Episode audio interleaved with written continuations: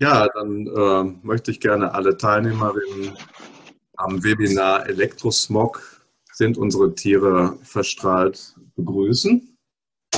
Mein Name ist äh, Sven Tammen, bin äh, studierter Diplomphysiker und äh, das Webinar das stellt eine Kooperation dar zwischen der Tierheilpraxis und Naturheilschule Presta und eben meiner Wenigkeit.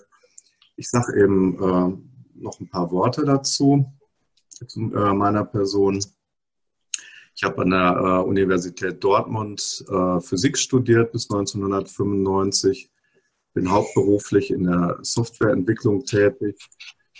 Ja, und jetzt fragt ihr euch, wie komme ich denn zur Naturheilschule und wie ist meine Verbindung zu den Tieren? Ähm, zum einen bin ich zusammen mit meiner Frau Henriette Hegener in der Ernährungsberatung tätig für Hund und Katze seit 2016. Das ist Lumpis Lädchen, was ihr da unten seht. Meine Frau ist auch Tierheilpraktikerin und so bin ich dann per se auch sehr ähm, ja, verbunden mit Gesundheitsthemen.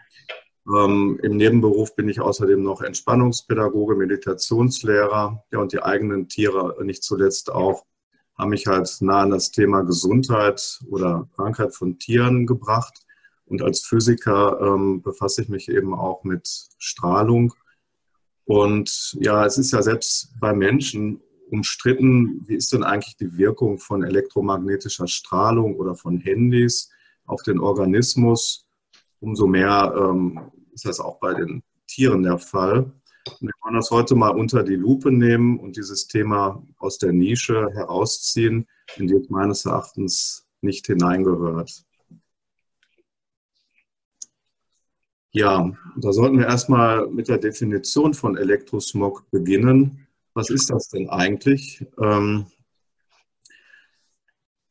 also es gibt keine ganz klare Definition. Es ist auf jeden Fall ein vager Begriff, aber ähnlich wie beim Smog, wenn es um Luftverschmutzung geht, bezieht es sich halt auf eine ja, Art Verschmutzung der Atmosphäre, der Luft durch elektromagnetische Strahlung.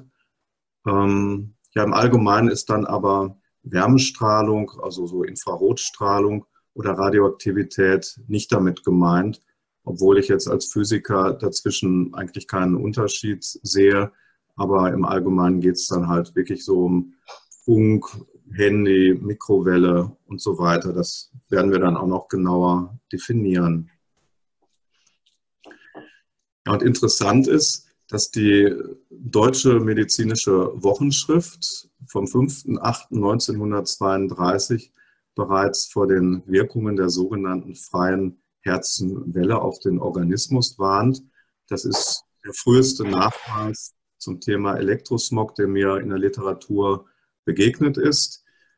Ähm, Herzsche Welle, das ist eigentlich auch nur ein anderer Begriff für eine elektromagnetische Welle.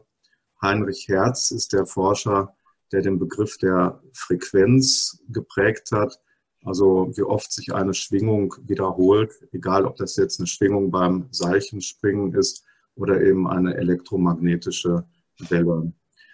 Und diese Frequenz wird dann in Hertz gemessen. Das sagt halt aus, wie oft pro Sekunde sich irgendwas wiederholt. Also wenn ich jetzt ähm, zweimal pro Sekunde auf einem Bein hüpfe, dann hüpfe ich halt mit einer Frequenz äh, von zwei Hertz. Ja, wenn man dann weiter guckt, äh, das Zeitrad nach vorne dreht Richtung Gegenwart, ähm, also da gibt es sicher militärische Forschung im Bereich der 50er und 60er Jahre. Und ähm, in den 70er, 80er Jahren ist das Thema nochmal groß geworden, weil mehrere hundert Bundeswehrsoldaten an den Folgen von Strahlenschäden äh, gestorben sind, und zwar durch Radaranlagen. Die Prozesse sind ähm, bis 2004, 2005, 2006 geführt worden. Es war auch sehr schwer für die Betroffenen, ähm, Regress zu bekommen. Ähm, aber letztlich haben sie dann Recht bekommen. Für viele kam das dann zu spät. Also so finden sich schon einige Hinweise darauf, dass Elektrosmog berechtigterweise ähm, so benannt wird. Wir schauen einfach mal weiter wie das denn äh, in der Medizin bewertet wird. Und dann gibt es halt den ICD-10, also ich bin jetzt zwar hier im Bereich der Humanmedizin, Aber wir werden auch in der Folge sehen, dass wir es im Grunde genommen vom Tier gar nicht trennen können. Ähm, letztlich sind wir ja auch nur eine Art Tier und ähm, im ICD-10 sind halt die Krankheiten für den Menschen zusammengefasst. Und eine Krankheit, die nicht in ICD-10 beschrieben ist, die gibt es halt gewissermaßen nicht. Und da gibt es halt schon einen älteren Eintrag, den Eintrag zur Elektrosensibilität mit dem Code Z58. Das sind halt die Codes, die auch auf einer Krankschreibung, auf dem sogenannten gelben Schein eingetragen werden oder die, ähm, wenn mit der Kasse abgerechnet wird. Und ähm, wir in Deutschland hinken da so ein bisschen hinterher. Wir sind eigentlich ein sehr modernes Land, geben uns als sehr fortschrittlich. Wenn man mal in die Nachbarländer guckt, wie Schweden, da ist Elektrosensibilität sehr anerkannt. Und da gibt es auch Fälle von beispielsweise Lehrerinnen, die ähm, dann ein abgeschirmtes Klassenzimmer zur Verfügung gestellt bekommen, damit sie halt ihren Beruf noch ausüben können. Das sind halt Menschen, die zum Beispiel mit extremer Schlaflosigkeit oder nervöser Unruhe ähm, auf elektromagnetische Strahlung reagieren. Daneben gibt es natürlich noch viele andere ähm, ja, Auswirkungen relativ neu und noch nicht ins, meines Wissens noch nicht äh, in den deutschen Katalog oder die deutsche Übersetzung übernommen. Relativ neu ist der W908, Exposure to other non-ionizing radiation, also ähm, dass man nicht ionisierender Strahlung ausgesetzt ist. Was heißt das nun wieder nicht ionisierend? Ähm, also Radioaktivität ist beispielsweise ionisierend. Radioaktivität ist so stark, dass Moleküle, Atome aufgespalten werden, in ihre Einzelteile zerlegt werden. Und da gibt es dann halt zum Beispiel aus dem neutralen Teilchen dann zwei Teilchen, ein positiv, ein negativ geladenes Teilchen, ein sogenanntes Ion. Und bei Mobilfunk ähm, und artverwandten Strahlungsarten spricht man halt von nicht ionisierender Strahlung, weil die Strahlung nicht so stark ist, dass sie direkt die Moleküle aufspaltet. Dennoch, und das werden wir in der Folge noch sehen, gibt es da erhebliche Auswirkungen auf den Organismus. Ja, ihr müsst entschuldigen, dass jetzt am Anfang es ein bisschen technisch ist. Äh, ich versuche mich da wirklich zurückzuhalten. Und wenn es Unklarheiten gibt, äh, dann auch zwischendurch fragen, dass ich euch da jetzt nicht zu sehr mit der Technik abhänge. Im Verlauf des Vortrags wird es dann natürlich ein bisschen, haben wir ein bisschen mehr Bezug auf den Organismus. Ja, zum physikalischen Hintergrund ähm, der elektromagnetischen Welle. Moment, Da haben wir also ähm, erstmal hier die Grafik ähm, mit einem elektrischen und einem magnetischen Anteil. Der elektrische Anteil ist hier in äh, rot gezeichnet, der magnetische in blau. Das ähm, visualisiert halt die ähm, elektromagnetische Welle. Ähm, die ist letztlich physikalisch auch nicht anders beschrieben als eine Welle im Meer oder ähm, eine Schallwelle beispielsweise. Nur dass es sich halt jetzt hier nicht um Wellen, Berge und Täler im Wasser handelt, sondern um ja, ein starkes elektrisches Feld, was dann äh, zwischendurch auch mal ähm, null ist und auch seine Richtung ändert. Und auffallend ist, dass das, ähm, wenn das elektrische Feld nach oben zeigt, dann zeigt das magnetische Feld äh, zur Seite. Die stehen also immer irgendwie senkrecht aufeinander. Ähm, was müssen wir darüber wissen, wenn wir dann ähm, die Auswirkungen auf den Organismus verstehen wollen? Ähm, da ist einmal der Begriff der Wellenlänge wichtig. Die Wellenlänge, nehmen wir wieder das Beispiel ähm, des Wassers, ähm, ist halt der Abstand zwischen zwei Wellenbergen. Also da wiederholt sich dann die Schwingung. Und beim Licht gibt es halt Wellenlängen äh, in unfassbar kleinen Einheiten von 10 hoch minus 15. Da haben wir also dann ähm, 14 Nullen und dann kommt die erste Stelle. Und das geht aber auch ähm, bis in den Bereich von ähm, Kilometern. Äh, es ist auch möglich, dass eine elektromagnetische Welle sich über mehrere Kilometer oder 100 Kilometer ähm, auswirkt. Das sichtbare Licht, so wie wir schauen, das bewegt sich zwischen 400 und 700 Nanometern. Das ist der Bereich von 10 hoch minus 9. Und das, was uns in der Folge ein bisschen mehr beschäftigen wird, ist der Bereich von Mikrowelle und Handy. Da sprechen wir halt über Zentimeter und Millimeter. Ja, eine einzige Formel, mehr gibt es dann hier in dem Vortrag nicht, ähm, was äh, die Mathematik betrifft. Es gibt einen Zusammenhang zwischen der Geschwindigkeit der Welle und äh, der Wellenlänge und der Frequenz.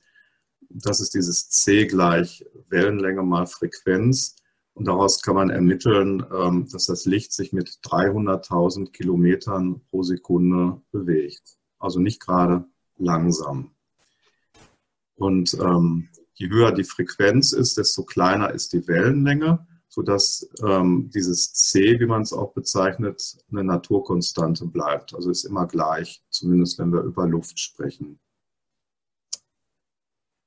Ja, das ist so die Physik dahinter in Kürze. Und wenn wir über Elektrosmog sprechen, dann gibt es ja im Allgemeinen auch irgendwelche Grenzwerte und ja, irgendwelche Richtlinien, die uns davor schützen und auch unsere Tiere, dass es gefährlich wird. Und das wollen wir jetzt mal unter die Lupe nehmen und schauen, was gibt es für Grenzwerte und was können diese Grenzwerte leisten.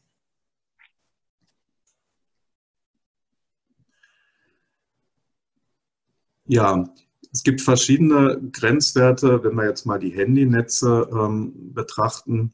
Also das ähm, 3G, was jetzt zurzeit abgeschaltet wird, weil wir uns in der Übergangszeit befinden und dann das aktuelle 4G mit einer technischen Erweiterung, die wir oft unter dem Namen LTE finden. Da gibt es einen Grenzwert ähm, 61 Volt pro Meter. Ähm, wie kann man das visualisieren? Was sagt das praktisch aus? Das sagt aus, dass ähm, wenn ich mich im Raum bewege, wenn ich durch den Raum wandere mit einem elektrischen Messgerät, dass ich die Spannung halt äh, zwischen zwei Punkten nicht mehr unterscheiden darf als 61 Volt. Wenn ich jetzt weiß, dass unsere Versorgungsspannung 220 Volt beträgt, kann ich mir schon unter Umständen vorstellen, dass das nicht gerade wenig ist. Und oft begegnet uns dann eine Umrechnung ähm, in eine andere Einheit. Also man kann das andere umrechnen. Das sind die sogenannten Mikrowatt pro Quadratmeter. Das ist vielleicht ein bisschen anschaulicher. Das bedeutet also, wie viel Leistung, wie viel Strahlung wird pro eine pro Hautfläche oder Fellfläche eingestrahlt. Und der Grenzwert ist 10 Millionen Mikrowatt pro Quadratmeter. Und in der Historie, es gibt ja auch andere Mobilfunkstandards oder gab andere Mobilfunkstandards, als das so Anfang der 90er Jahre in Betrieb genommen wurde. Da hatten wir erheblich niedrigere Grenzwerte, wie wir jetzt hier sehen, beim GSM 900 oder dann 1800 Standard. Ähm, da sind also die Grenzwerte peu à peu nach oben gesetzt worden. Und das ist schon interessant, weil man ja eigentlich 1990 äh, auch irgendwo sich wissenschaftlich damit beschäftigt hat und ähm, hat festgestellt, dass 42 Volt pro Meter ein sinnvoller Grenzwert wären. Und jetzt im Jahre 2019 sind wir auf einmal bei 61 Volt pro Meter. Ähm, da werden also dann immer wieder die Grenzwerte den Gegebenheiten angepasst, statt dass versucht wird, die nächstfolgende Technik ähm, möglichst strahlungsarm in Betrieb zu nehmen. Und vielen ist ja auch der Begriff 5G bekannt. Es wird ja jetzt auch ein, noch einen neuen Mobilfunkstandard geben, beziehungsweise in den großen Städten wird er ja auch schon in Betrieb genommen. Es gibt sehr viele kritische Stimmen dazu und sehr viele Petitionen, die sich damit äh, auseinandersetzen. Und wir können eigentlich ziemlich sicher sein, dass der Grenzwert in ein, zwei, drei Jahren dann so in dem Bereich von 90 Volt pro Meter hinaufgesetzt werden wird. Also ich würde jetzt durchaus eine Wette annehmen und 50 Euro setzen, dass das dann auch äh, passieren wird. Ähm, schauen wir doch mal, was andere von den Grenzwerten halten. Das sind jetzt erstmal die offiziellen bundesdeutschen Grenzwerte. Der BUND, also unser Bund für Umwelt und Naturschutz Deutschland, schlägt 100 vor als einklagbaren Schutzstandard. Ähm, ist schon ein Unterschied, ne? 10 Millionen zu 100 und dass man nicht mehr als ein Mikrowatt pro Quadratmeter bei Dauerbelastung haben sollte. Die Österreicher haben eigene Grenzwerte, eigentlich in jedem europäischen Land gibt es eigene Grenzwerte. Die sagen, 1000 sollte in der Summe aller Strahlungsarten der Maximalwert sein, kommt von der österreichischen Ärzte- und Wirtschaftskammer. Meint dann also Mobilfunk, ähm, Funktelefon, Mikrowelle in der Küche, ja einfach alles, dem wir und unsere Tiere ausgesetzt sind. Ja, wie es zu diesen großen Unterschieden kommt, werden wir gleich noch sehen. Ähm, es ist also interessanterweise so, dass man diesen hohen Wert gar nicht benötigt, um telefonieren zu können. Das ist ja immer das, worüber gesprochen wird. Ähm, es gibt Funklücken und ähm, man kann jetzt auf dem Lande vielleicht nicht vernünftig telefonieren, ähm, ist aber tatsächlich so, dass man mit einem Wert auch weit unter 1 äh, vernünftig telefonieren kann. Ähm, und es ist halt bei uns in Deutschland so, dass die Mobilfunklizenzen versteigert werden. Da wird sehr viel Geld bezahlt, also werden viele Milliarden Euro an den Bund überwiesen. Und ähm, im Umkehrschluss darf dann halt äh, die Mobilfunkfirma so wie Vodafone relativ äh, viel machen und kriegt eigentlich äh, ziemlich freie Hand bei der, ähm, beim Ausbau des Netzes. So ist das ja. eigentlich nur zu erklären, dass wir diese extraorbitant hohen Werte haben. Darf ich was fragen? Gerne. Äh, die Grenzwerte, die oben stehen, diese 10 Millionen, von wem sind die festgelegt worden? Also die werden abgesegnet vom Bundesamt für den Emissionsschutz. Die ähm, verabschieden das dann, aber sie werden äh, tatsächlich von einem ähm, Verein festgelegt, das ist äh, ICN IRP. Ähm, das ist eine internationale Organisation von Fachleuten, die äh, in Deutschland als eingetragener Verein organisiert ist, aber in jedem Land der Welt, also überall, wo es Mobilfunk gibt, äh, auch eine eigene Organisationsform hat. Das Interessante an dem Verein ist, ähm, also ich kann in den Verein schon mal nicht eintreten ähm, und es gibt immer eine feste Anzahl von Mitgliedern. Und wenn man schaut, wer da drin sitzt, ähm, kann man im Netz auch recherchieren, sind das allesamt Vertreter der Mobilfunkindustrie. Und es sind keine kritischen Forscher vertreten, sodass es also eine nicht besonders ausgewogene Organisation ist. Die ICN-IAP sitzt auch im Gebäude des Bundesamts für den Emissionsschutz. Die haben da halt ein Büro.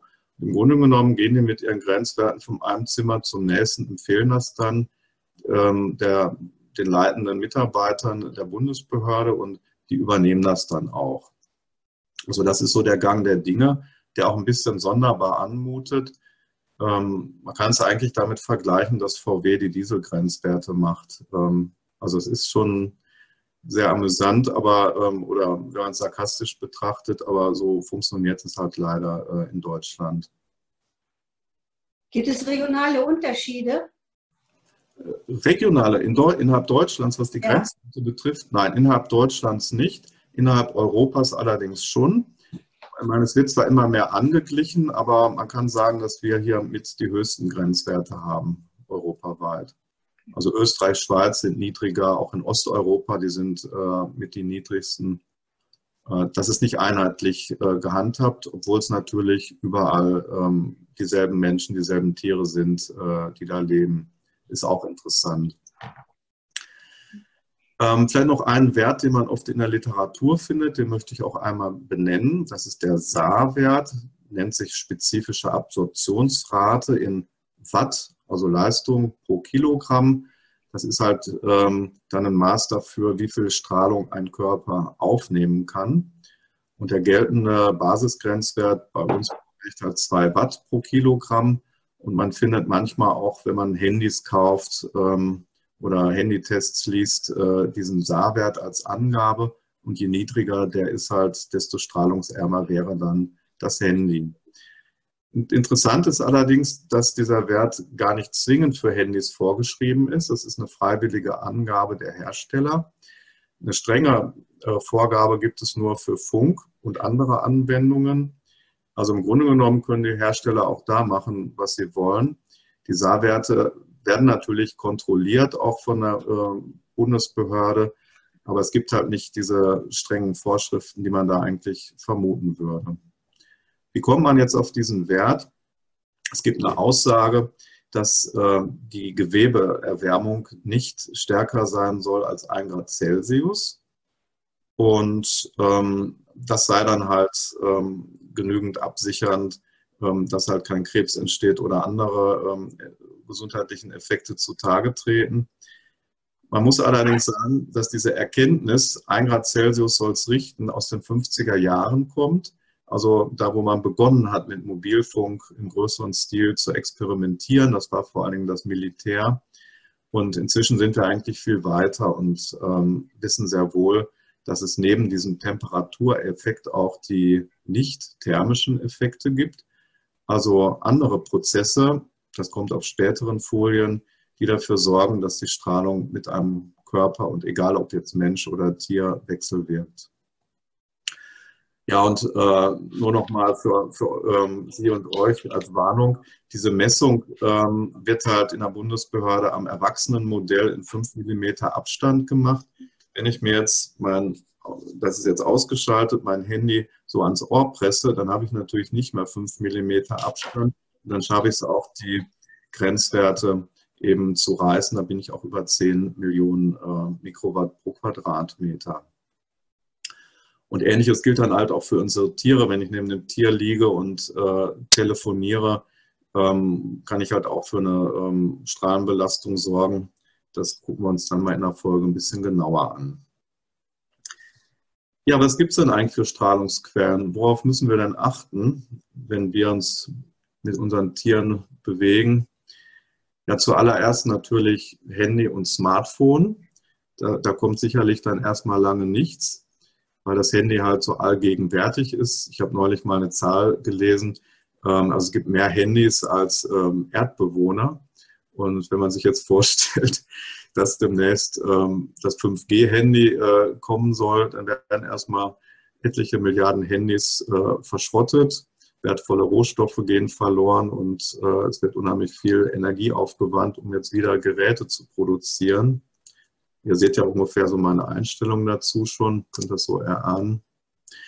Ja, dann die klassische Mikrowelle in der Küche, das WLAN, also das kabelfreie Netzwerk, was wir zu Hause oder vielleicht auch am ähm, Arbeitsplatz vorfinden. Ist halt eine sehr billige Form der Vernetzung, weil man keine Wand aufbohren muss. Ja, dann das DECT-Telefon ist jetzt nur die Bezeichnung für ein Funktelefon, ein schnurloses Telefon, mit dem wir durch die Wohnung spazieren können. Bluetooth, so wunderbar praktisch, Kopfhörer, ähm, vielleicht mit dem Handy Musik im Auto hören und vieles, vieles mehr. Der klassische Funk, ähm, hat man vielleicht mal in der Nachbarschaft jemand, der eine Funkantenne im Garten hat. Also Hobbyfunker, aber natürlich auch professioneller Funk wie äh, Polizeifunk, Feuerwehr und weiter. Fernsehen, Radio, seit einiger Zeit ja digitalisiert. Auch das geht durch den Äther. Ja, und last but not least, äh, das Stromnetz, das 220 Volt Netz ähm, ich habe schon vor vielen Jahren mal, bevor ich begonnen habe einzusteigen in das Thema Mobilfunk und Elektrosmog, äh, ein Buch gelesen, in dem stand, dass man diese 50 Hertz Schwingung, wir haben ja äh, dann eine 50-fache Wiederholrate in unserem Stromnetz, dass man das auch im Organismus nachweisen kann. Und in Amerika gab es früher ein 20 Hertz Stromnetz und man konnte das dann halt messen, dass es bei den Amerikanern halt im Organismus mit 20 Hertz nachschwingt und bei uns halt mit 50 Hertz. Also auch dieses vergleichsweise schwache Netz hat schon einen messbaren Einfluss auf Mensch und Tier.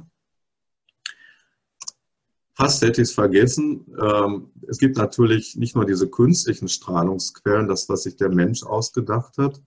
Es gibt ja auch natürliche Strahlungsquellen.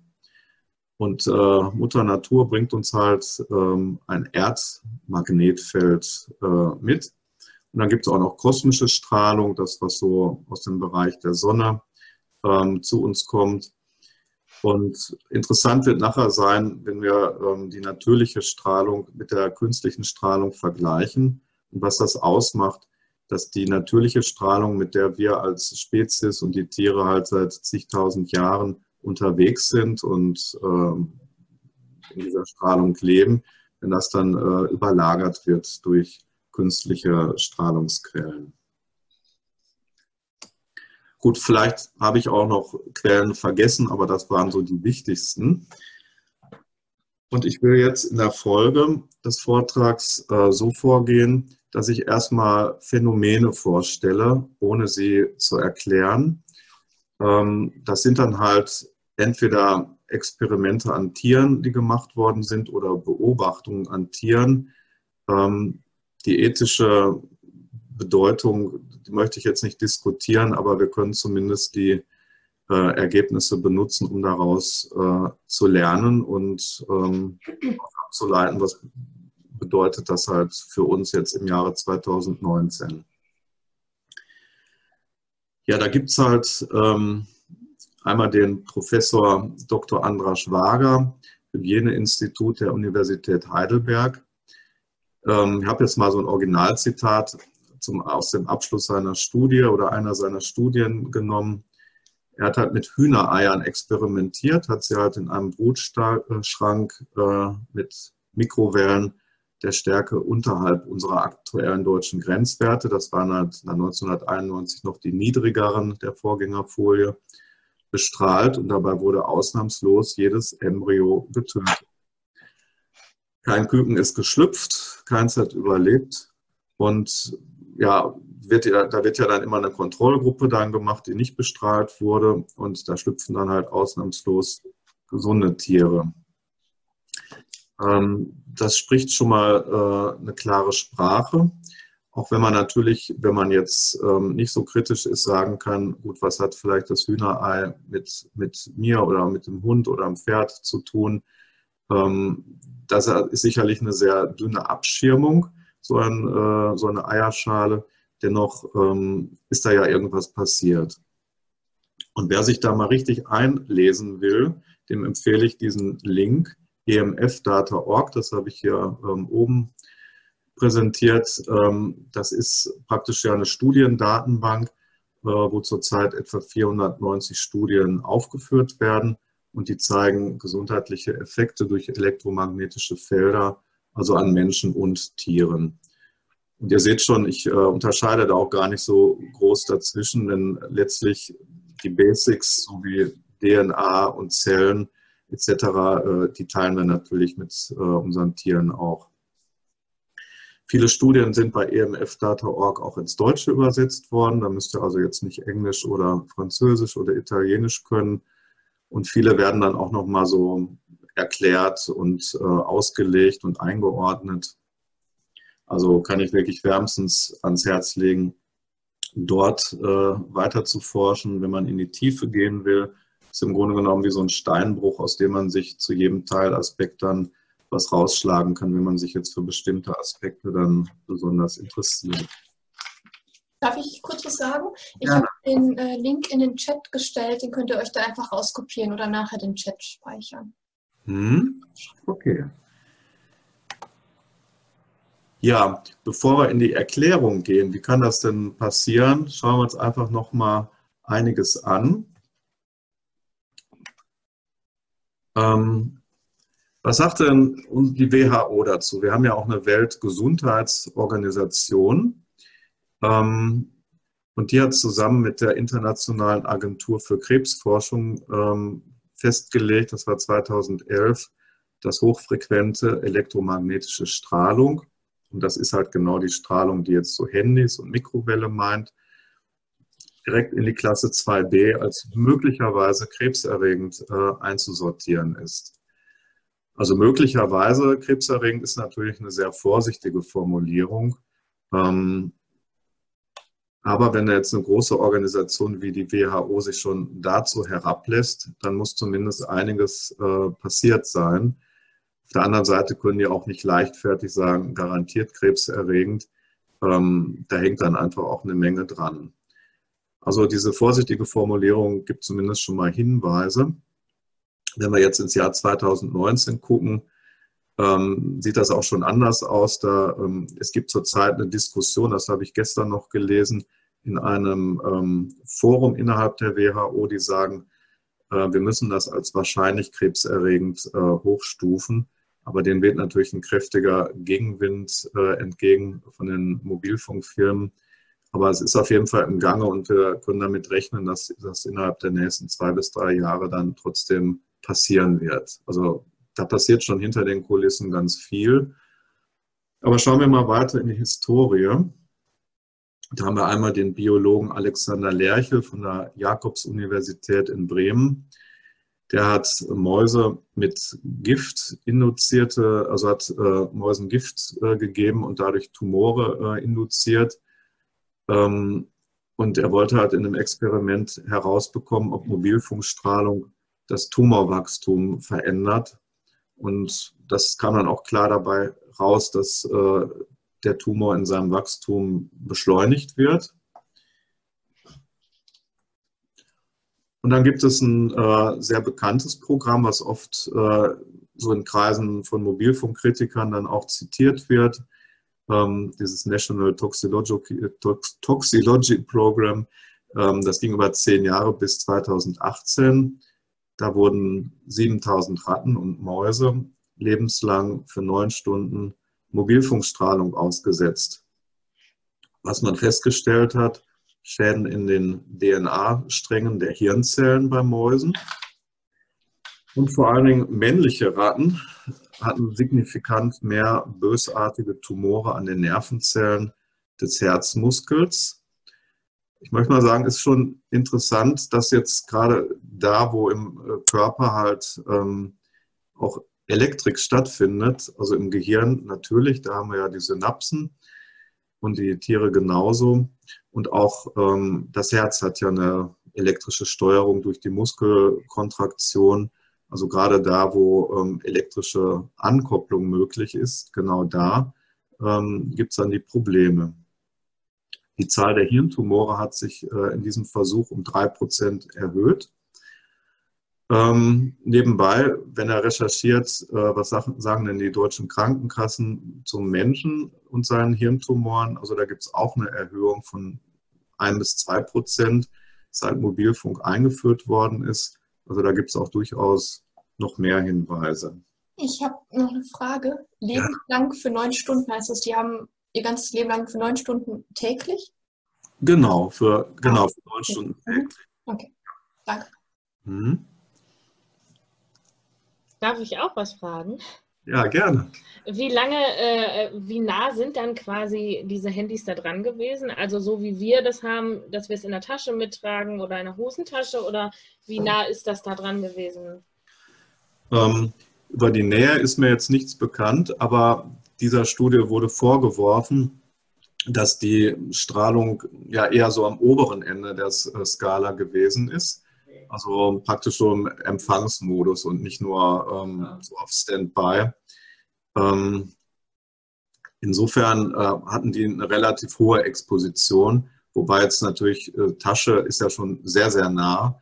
Ähm, also Handtasche ist besser als Hosentasche, das kann ich schon mal vorweg sagen, wenn ihr ein Handy selbst benutzt. Ähm, aber es gab dann aufgrund dieser Kritik an der Dosis, die vielleicht ein bisschen hochgewählt war, äh, es gab eine Vergleichsstudie von Fiorella Belpoggi in Bologna, parallel zur US-Studie. Die hat dann äh, mit Feldstärken bestrahlt, wie sie die alltägliche Mobilfunknutzung erzeugt. Also so wie wenn man es in der Tasche hat, aber nicht, nicht benutzt oder mal zwischendurch eingeschaltet, dann wieder aus, also Durchschnitts, Durchschnittswerte zugrunde gelegt, die ähm, typischen Nutzerverhalten entsprechen. Das Interessante ist, dass es äh, gar nicht so sehr an der ähm, Intensität der Strahlung äh, hing. Man hat einen signifikanten Anstieg der gleichen Tumorart festgestellt.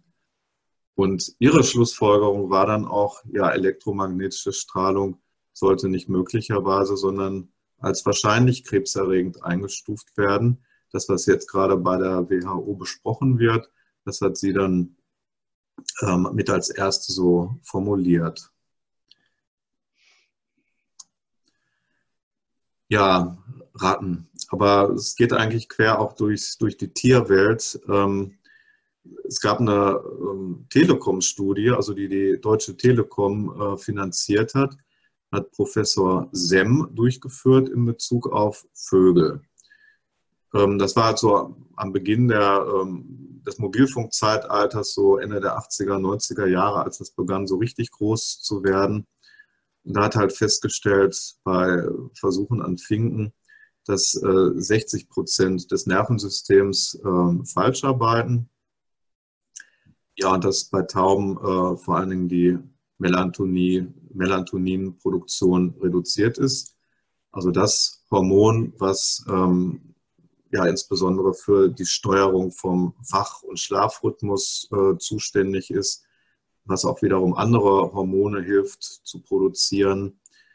Ähm, und das Nervensystem arbeitet falsch, dann kann man also sagen, die Tiere sind dann also einem erheblichen Stress ausgesetzt. Also allein durch diese beiden Faktoren, Nervensystem und Melatonin. Ja, die Telekom ist ja dann auch gründlich und äh, ließ dann auch die Untersuchung überprüfen, ob der denn auch sauber gearbeitet hat. Und ihm wurde auch einwandfreie Arbeit ähm, bestätigt. Allerdings ähm, ist das ja immer so, der, der die Studie in Auftrag gibt, der darf dann auch darüber bestimmen. Manchmal, so hört man, ähm, bestimmt der Geldgeber auch über den Ausgang der Studie. Hier war das wohl schwierig, weil das so eindeutig war. Da wurde halt die Veröffentlichung der Studie ähm, äh, unterbunden. Und er wurde dann schließlich entlassen, weil er sich halt nicht an das Verbot hielt.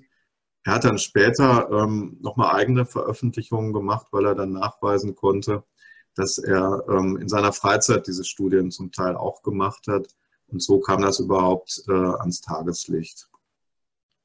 Und wenn man so in diesem Thema Mobilfunk und Forschung sich so ein bisschen tummelt, wird man häufiger feststellen, dass solche Studien dann ähm, unter den Tisch gefallen lassen wurden und ähm, dass die Forscher zum Teil erhebliche Probleme haben, dann ihre Ergebnisse zu produzieren.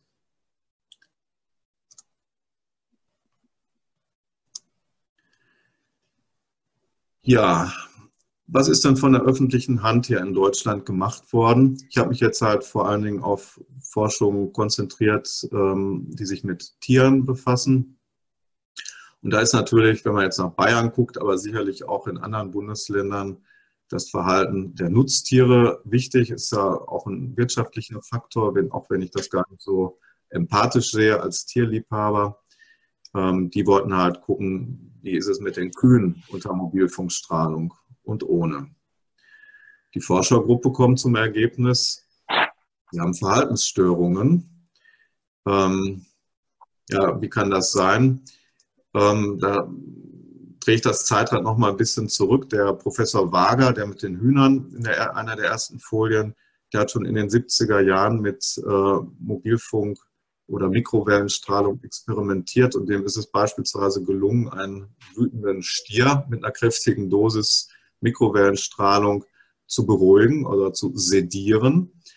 Und wenn man noch weiter zurückdreht, also in den Zeiten der Rassenunruhen in Amerika, wurde tatsächlich auch von militärischer Seite experimentiert, ob man nicht ähm, Demonstrationen beruhigen kann durch äh, Mobilfunkeinstrahlung. Also das funktioniert. Und es wundert nicht, dass dann auch zumindest irgendwelche Verhaltensveränderungen oder gar Störungen der Kühe ähm, aufgetreten sind. Störung der Milchproduktion war nicht mehr so ergiebig. Eine allgemeine Krankheitsanfälligkeit, die ähm, man halt deuten kann als eine Schwächung des Immunsystems. Die Landesregierung veröffentlichte als Ergebnis keinen Hinweis auf Störungen. Die haben halt ein etwas groberes Raster angesetzt, sind halt keine Tiere jetzt gestorben in dieser Studie. Ähm, dann war halt alles okay. Wer es nachlesen will, ähm, Löscher, die Auswirkungen elektromagnetischer Felder von Mobilfunksendern auf Leistung, Gesundheit und Verhalten landwirtschaftlicher Nutztiere. Eine Bestandsaufnahme in der Tierarzt 2003. Ja, dann gab es ähm, nochmal in der Schweiz eine interessante Studie, die will ich nur einmal eben nennen. Ähm, deswegen auch der Schweizer Link. Gigahertz CH ist im Übrigen auch eine sehr interessante ähm, Organisation, die Ergebnisse ähm, veröffentlicht. Da geht es halt um Kälberblindheit und die haben auch sehr eindeutige Hinweise gefunden, dass Kälberblindheit auf Mobilfunkstrahlung zurückzuführen ist.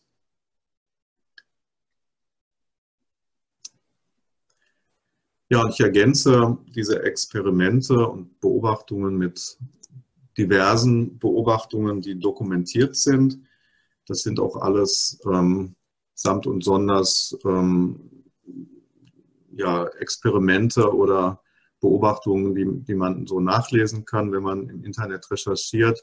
Also es gibt verschiedene Formen von oder verschiedenes Aufkommen von Rindersterben sehr bekannt geworden ist äh, der Stängelhof im äh, Donau-Ries. Ähm, da war das so, dass 1997 eine Mobilfunkantenne errichtet wurde. Und der Bauer hat bereits 1998 vermehrte Geburtsschäden äh, beobachtet. Und da er halt seine Umgebung aufmerksam beobachtet hat, hat er auch gesehen, dass in der direkten Nähe des Mobilfunkmastes auch weniger ähm, Vögel waren weil da eben auch weniger Insekten waren. Also als Folge, dass die Insekten sich zurückgezogen haben. Bei den Nachbarbauern war das dann nicht so. Ähm, also in genügend großen Abstand hat sich da das Aufkommen von Insekten und Vögeln wieder normalisiert. Und er hat, das, hat dann begonnen, das äh, untersuchen zu lassen, größtenteils auf eigene Kasse. Ähm, die Blutuntersuchungen 2001 zeigen 30 Prozent weniger Leukozyten. Und da er es selber kaum glauben konnte und ähm, das wurde auch langsam existenziell, hat er halt sieben unabhängige Blinduntersuchungen machen lassen. Also hat schlichtweg das Blut an irgendwelche Labors geschickt und gefragt, äh, guck doch mal nach, ist das Blut in Ordnung? Die haben alle gesagt, also wo immer das herkommt, die Tiere haben Immunschwäche aufgrund von Strahlenbelastung. Die sind strahlenkrank. Und ähm, wenn man dann weiter guckt, was da an dem Hof alles passiert ist, der hat das halt auch sehr gut dokumentiert. Also Totgeburten, dann Schwellungen an Maul und Gelenken, Wassereinlagerungen. Jetzt möchte man ja gerne mal wissen, was haben die denn für Werte? Und ähm, 2002 wurden nochmal Werte gemessen im Freien, 27 Mikrowatt pro Quadratmeter bis 424. Jetzt bringe ich nochmal in Erinnerung, ich weiß, das ist am Anfang erstmal schwer, sich diese ganzen Zahlen so einzuprägen. Der Grenzwert, ähm, der lag ja bei 10 Millionen. Also der deutsche Grenzwert liegt bei 10 Millionen Mikrowatt pro Quadratmeter. Und hier haben wir Probleme schon zwischen 27 und 424 Mikrowatt. Also da liegen noch so ein paar Zehnerpotenzen dazwischen. Und im Stall es ist natürlich niedriger, weil die Gebäudewand ein bisschen abschirmt. Und der Bauer hat auch dokumentiert, dass es im Winter weniger Probleme gab, dass es den Tieren besser ging. Ähm, nachzulesen unter bürgerwelle.de ähm, Stengelhof Donau-Ries, dann kann man sich den kompletten Bericht da ähm, nochmal durchlesen. Der Bauer dokumentiert einen Schaden von ungefähr 50.000 Euro.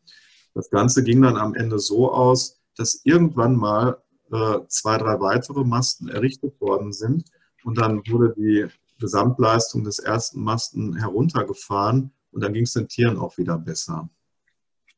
Aber ähm, Ersatz hat er nicht bekommen, denn die Grenzwerte sind ja eingehalten worden.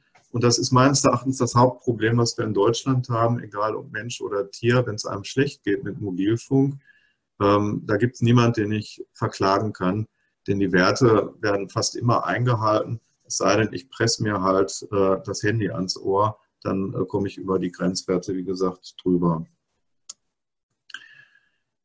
Ja, und dann gibt es auch ähm, viel, was aus der Schweiz dokumentiert ist. Die Schweiz und Österreich sind uns da eh ein bisschen voraus in der Dokumentation und in der Untersuchung. ähm, Bauer Franz Oehlinger in Rheinbach beobachtet Missbildungen an Ferkeln, erst seit zwei Sendemasten äh, in der Nähe stehen.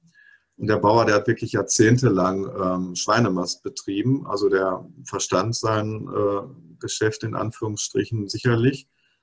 Und er hat dann einfach äh, irgendwann gesagt, dann kaufe ich jetzt neue Tiere und gesunde Tiere, schließe den Betrieb mal für drei Monate, renoviere die Stelle, verputzt die neu und trotzdem traten dann die Probleme wieder auf. Wieder auf. Er hat selbst ein Gutachten in Auftrag gegeben, was dann den Zusammenhang zum Mobilfunk auch herstellte. Da stand halt drin, dass die Tiere in Stress gesetzt werden und dadurch eben anfälliger für Krankheiten sind. Stress ist klar, dann ist halt mehr Stresshormone und letztlich leidet dann dauerhaft, wenn ich dauerhaft unter Stress gesetzt bin, das Immunsystem. Der Bauer stellte Strafanzeige wegen Tierquälerei, aber leider auch erfolglos.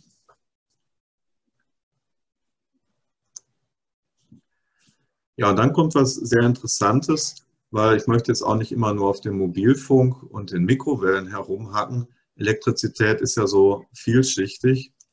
Ähm, es gibt tatsächlich auch Probleme in Verbindung mit der Eisenbahn.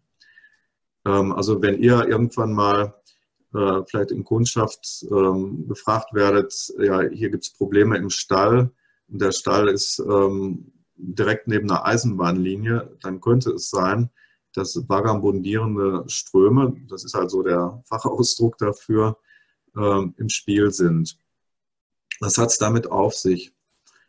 Ähm, der ähm, Eisenbahnstrom ist, ist, in der Regel ein Gleichstrom ähm, und der muss dann auch irgendwo wieder zurückfließen, wenn er durch die äh, Lokomotive geflossen ist. Und das geschieht halt auf verschiedene Art. Das ähm, kann halt über die Schienen passieren. Dann gibt es manchmal auch so eigene Rückleiter, geht ab und zu mal ein Kabel dann vom Mast ähm, herunter oder schlichtweg über das Erdreich. Ja, und beim Erdreich haben wir jetzt die Probleme, denn das Erdreich, das leitet den Strom gar nicht so gut, ähm, wie man vielleicht glauben könnte. Das, eigentlich ist das Erdreich sogar recht gut isolierend, es sei denn, es ist jetzt feucht und kann den Strom gut leiten aber so trockene Erde ist äh, ein eher schlechter Stromleiter. Und äh, wo soll der Strom dann hinfließen? Der sucht sich dann halt seinen Weg durch äh, besser leitende Elemente. Und in der Zivilisation können das dann eben Gas- oder Wasserleitungen sein. Wenn diese Gas- oder Wasserleitung dann in Richtung Stall geht, dann können tatsächlich äh, im Bereich der Zentralheizung oder einer Tränke ähm, starke Magnetfelder gemessen werden. Meist jetzt nicht so hochfrequent, eher so Bereich 16 Hertz. Und man darf nicht vergessen, äh, wenn uns das zu Hause passiert in der Wohnung, ist auch nicht schön, aber wir haben ja in der Regel Schuhe an und haben eine Gummisohle. Wir sind also isoliert und die Kühe stehen mit ihren Hufen in einer oftmals feuchten Umgebung und haben dann einen direkten Kontakt. Ja, und da, wo solche Probleme gemeldet worden sind, beobachtet man dann eben auch, dass die Tiere die leitende Tränke, wenn das so eine Chromtränke oder verchromte Tränke ist, äh, dass sie das äh, meiden, ebenso wie die Futterkrippe oder an andere Gebäudeteile gar nicht, äh, da gar nicht reingehen wollen. Die haben halt durchaus einen funktionierenden Instinkt und ähm, wollen dann, dann diese Gebäudeelemente dann halt nicht benutzen. Darf ich kurz eine Frage stellen dazu? Gerne. Hm? Ähm, wie ist das mit U-Bahn und Hunde mitnehmen und so die, in der Stadt? Äh, gilt das Gleiche? Ich meine, lange nicht so wie auf dem Land, aber wir haben ja ein stark ausgebreitetes U-Bahn-Netz hier. Ja, also es gibt immer zwei Sachen, das werden wir auch am Ende nochmal betrachten, was, was schützt uns. Also es gibt zwei Sachen, die schützen, Abstand und nicht so lange sich da drin aufhalten. Und bei der U-Bahn hätte ich jetzt wenig äh, Bedenken, weil das ja halt nur eine kurze Exposition ist. Und ähm, gut, Abstand ist schwierig, aber ähm, grundsätzlich gilt auch immer das Abstandsprinzip. Wenn ich mich von der Quelle weit weg bewege, dann ist es weniger schlimm. Ähm, aber da würde ich mir jetzt von der U-Bahn-Fahrt her keine Sorgen machen. hier geht es ja um diese ähm, 24-Stunden-Exposition, wenn die Tiere da leben und das wirklich äh, rund um die Uhr dann äh, erfahren. Die können sich ja dann nicht davon erholen. Mhm. Genau. So, jetzt muss ich hier nochmal eben klicken. Genau. Dann habe ich die Tage was Interessantes äh, gehört. Ich will mal auch den Bereich Pferd zumindest erwähnen. Ich habe wenig dazu gefunden. Aber in der Tierklinik Lüsche, einer ähm, hochspezialisierten Klinik, die sich halt äh, mit Pferden befasst, glaube ich, 20 Tierärztinnen und Ärzte, vielleicht auch noch mehr, die untersuchen gerade ähm, gestörte REM-Phasen beim Pferd.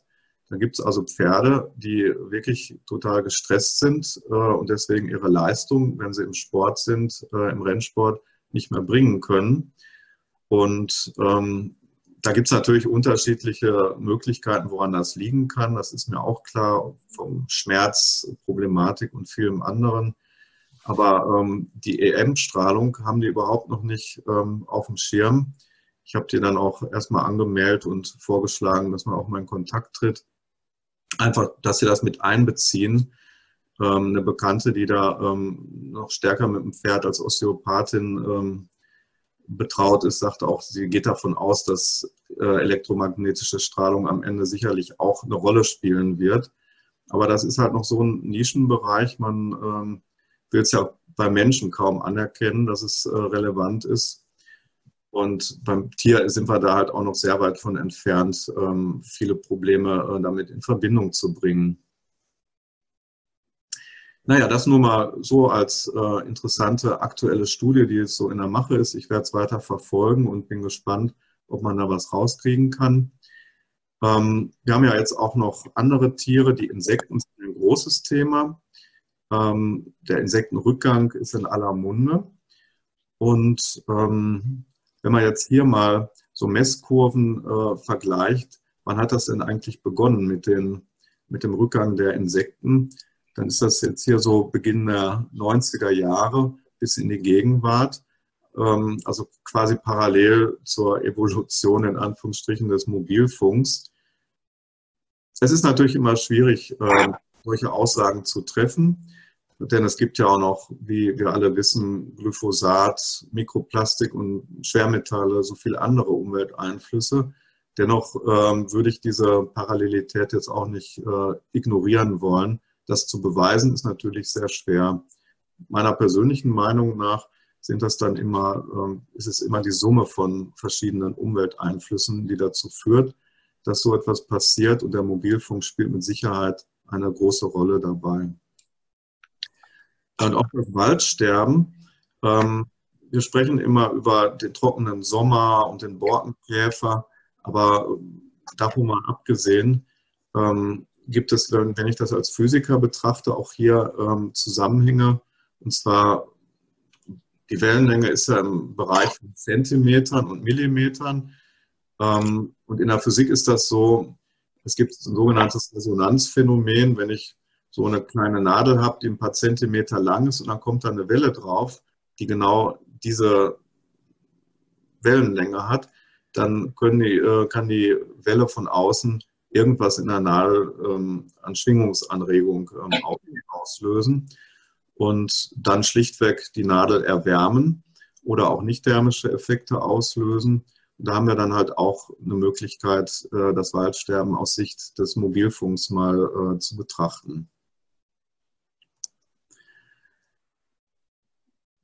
Genau, und ähm, dann gab es noch eine interessante Meldestelle, NUNIS, Nutztiere und nicht ionisierende Strahlung, Universität Zürich, also auch wieder in der Schweiz. Bei uns sucht man sowas vergeblich, ist aber leider auch eingestellt worden. Aber zumindest mal für ein Jahr gab es eine Datensammlung. Ja, und ähm, jetzt habe ich gerade schon über die ähm, Wellenlängen gesprochen und was hatten das vielleicht auch mit Strukturen im Körper zu tun, auch bei Tieren wie Schweißdrüsen, Zellen oder eben die ähm, Blätter am Baum. Es steht und fällt halt mit dieser sogenannten Wellenlänge, die sich dann Strahlung ähm, eben wiederholt, wenn die Strahlungsschwingung sich wiederholt. Das kann halt im Falle des 2G-Standards GSM erst nach 37,5 Zentimetern der Fall sein Aber das, was wir jetzt aktuell haben, da sind wir bei 11,5 Zentimeter. Also schon eine interessante Größenordnung. Und das, was aktuell in Betrieb genommen wird, und eigentlich ist das hier ein schleichender Übergang. Also eigentlich sind wir schon bei 4,5 G, weil die Technologie halt so, die werden ineinander überführt. Aber das 5G in seiner Ausbauphase, so wie es geplant ist, wird dann tatsächlich in einem Bereich von Millimetern gehen. Und das ist dann sehr spannend, weil da sind auch menschliche oder tierische Schweißdrüsen in der Größenordnung, wären dann auch schwingungsfähig. Und ähm, was ich erwähnen sollte, ist, ähm, je kleiner die Wellenlänge ist, das ist jetzt ein grundphysikalisches Phänomen, das dürfte ihr mir glauben, könnte aber auch überall nachlesen, je kleiner die Wellenlänge ist, desto schlechter kann sich die Welle durch äh, einen Körper oder durch Mauerwände ähm, hindurch, ähm, dahin durchfließen.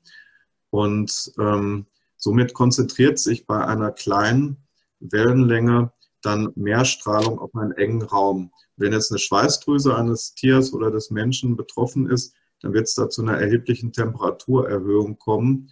Und wir wissen noch gar nicht, was das dann auslösen wird.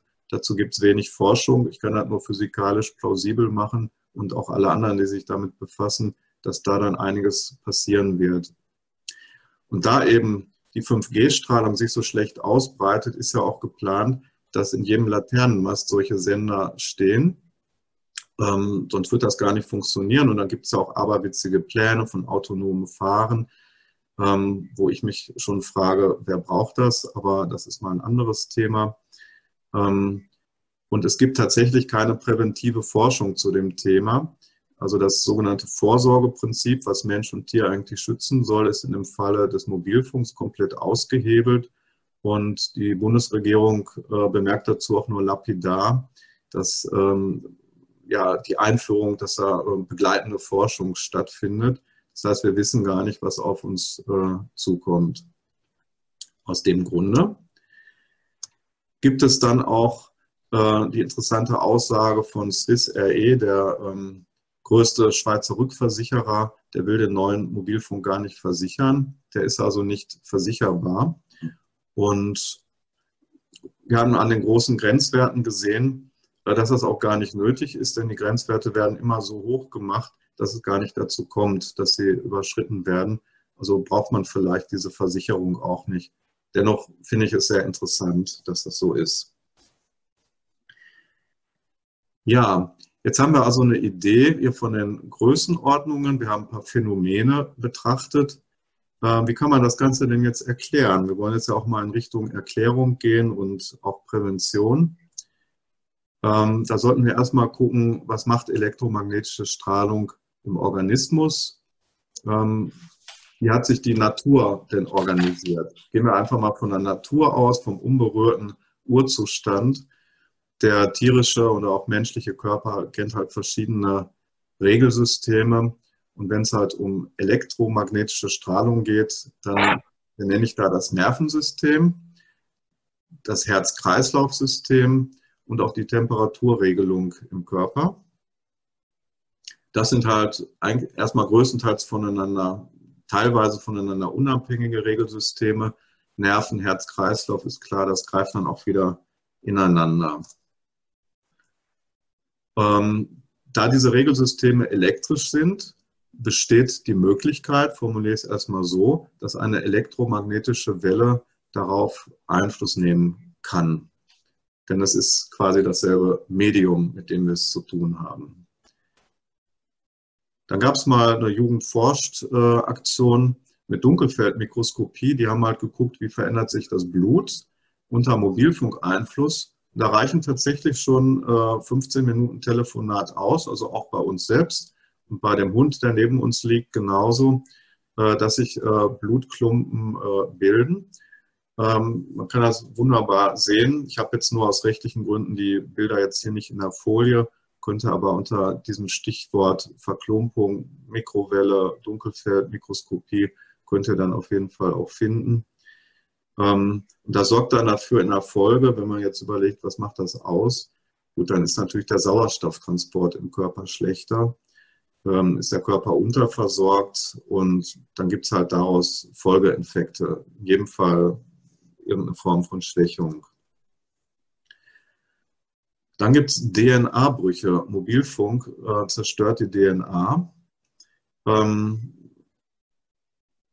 in der Genforschung ist das sogar ein bewusst eingesetztes Verfahren. Also man, wenn man neue Gene einbauen will, strahlt man erstmal mit Mikrowellenstrahlung auf die äh, Gensuppe und dann öffnen sich halt die DNA-Stränge und man kann für eine gewisse Zeit dann neue Gene einbauen. Also das ist ein bekanntes Phänomen, was auch technisch genutzt wird. Und ähm, wenn man jetzt guckt, Missbildung bei Mensch und Tier, sich so Raten anguckt, äh, Datenmaterial, das ist auf jeden Fall zunehmend. Und ähm, kann eigentlich nichts Schlimmeres machen, als mit einem Baby ähm, zu telefonieren oder eine Schwangere, die auf dem Bauch irgendwie das Tablet liegen hat. Oder ich äh, liege mit dem Hund zusammen auf der Decke und äh, telefoniere. Also da riskiere ich eben auch diese DNA-Brüche. Das heißt nicht sofort, dass man tot umfällt, aber es kann halt Konsequenzen haben. Dann gibt es äh, den sogenannten oxidativen Stress und freie Radikale. Ähm, egal ob Mensch oder Tier, wir funktionieren ja über ja, kolodiale Phasen, um das mal so auszudrücken, also zu Deutsch ähm, ganz viel Flüssigkeit. Wir bestehen ja größtenteils aus Flüssigkeit, dazwischen ganz viel Luft auch, wenn man es physikalisch betrachtet ganz viel Flüssigkeit von geladenen Teilchen, also Plusteilchen und Minusteilchen, die sogenannten Ionen.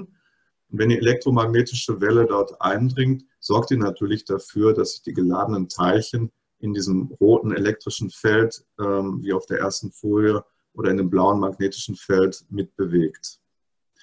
Und dann kommt es halt zur Oxidation. Das, das ist dieser Fachbegriff oxidativer Stress. Und freie Radikale sind dann eben Ionen, die besonders stark reaktiv sind und dann biochemische Prozesse anstoßen. Krebsauslösend beschleunigen, das hatten wir schon über die Rattenversuche lernen müssen. Höchst spannend ist der Nachweis in den Gehirnströmen im EEG, das hat man auch schon bei Tieren nachgewiesen. Ähm, also im WLAN, da gibt es ähm, eine 10 Hertz Schwingung.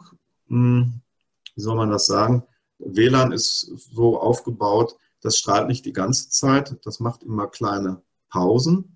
Und diese Pulsung, das ist so der Fachbegriff, die findet halt mit 10 Hertz statt. Und diese ähm, WLAN-eigene, WLAN-typische Frequenz, die kann man im EEG nachweisen, sogar wenn das WLAN aus ist. Da bildet sich quasi eine Art Schmerzgedächtnis des Gehirns. Ähm, kannst du noch sechs, sieben Stunden später nachweisen. Also irgendwas macht das auf jeden Fall mit uns und die Antennenwirkung hatte ich vorhin schon an den Baumnadeln, Blättern erklärt. Also Lambda halbe, das heißt halt halbe Wellenlänge, Viertelwellenlänge, Achtelwellenlänge. Wenn ich irgendeine Struktur habe im Organismus, die zu diesen Zentimetern, Millimetern passt, dann gibt es eine hohe Wahrscheinlichkeit der Einkopplung in die Struktur. Also Beispiel Schweißdrüse eben auch. Ja, und unsere Tiere, die ähm, haben ja selbst ganz hervorragende Systeme, biochemische Systeme, Kompasssysteme, sonst könnten sie sich ja nicht orientieren. Das äh, weiß ja auch jedes Kind. Die Vögel, die im Herbst äh, gen Süden fliegen, etc., aber auch Thunfische, Bienen, alle haben irgendwo eine oder viele haben eine elektromagnetische Orientierung und die wird natürlich gestört, wenn ich da von außen eingreife. Schweißdrüse Mensch hatte ich schon benannt. Ja, und die Bienen sind besonders leidtragend, weil sie aufgrund der Größe ihres Bienenkörpers, andere Insekten genauso, halt in diese Resonanzbedingung äh, des aktuellen und kommenden Mobilfunks passen. Jetzt kommen wieder mal ein paar Zahlen, verzeiht es mir, aber wir müssen auch mal äh, vergleichen. Ähm, die Grenzwerte mit diesen genannten Phänomenen. Also das hier, 10 Millionen, ist der Grenzwert des Bundesemissionsschutzgesetzes. Hier Faktor 10 drauf haben wir das Telefonat mit Handy am Ohr, wenn ihr das nicht weghaltet. Ähm, und darunter haben wir halt jede Menge Dokumentation an Mensch und Tier, Gehirnschäden, WLAN-Router ähm, ist so bei einer Million. Also wenn er praktisch neben eurem WLAN-Router sitzt im Büro, dann habt ihr nur ein Zehntel vom Grenzwert. Das ist also schon wie eine, quasi wie eine eigene Mobilfunkantenne. Ist nicht auf die leichte Schulter zu nehmen. Ja, Hodenkrebs ist schon bei 400.000. Bluetooth-Headset, da verstrahlt ihr euch dann direkt durch den äh, Kopfhörer. Ähm, ja, da ja mal viel, was so am Menschen festgestellt wurde, aber das kann man auf Tiere übertragen. Gedächtnis, Kopfschmerz, Schwindel, Reizbarkeit, Leukämie. Äh, die nachweisbare Hirnstromveränderung im EEG bei 1000. Und selbst chronische Müdigkeit, Depression, Reizbarkeit, da denke ich jetzt wieder an die Pferde, die da im hochtechnisierten Stall stehen. Da gibt es mit Sicherheit auch Bluetooth und elektrische Steuerung. Ähm, und die Funktion von UMTS-Handys ist halt schon bei 0,0001 gewährleistet. Also wir brauchen die 10 Millionen eigentlich gar nicht.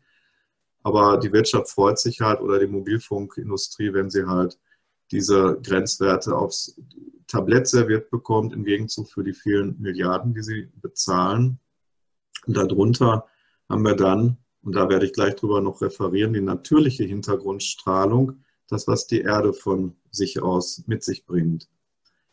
Also über dem, was die Natur mit sich bringt, haben wir dann jede Menge ähm, Effekte vom Menschen gemacht. Und da kann man sich ja schon vorstellen, dass man so im Jahre 2019, wenn man so in der Zivilisation lebt, als Mensch oder Tier, von der natürlichen Hintergrundstrahlung vielleicht gar nicht mehr so viel mitbekommt.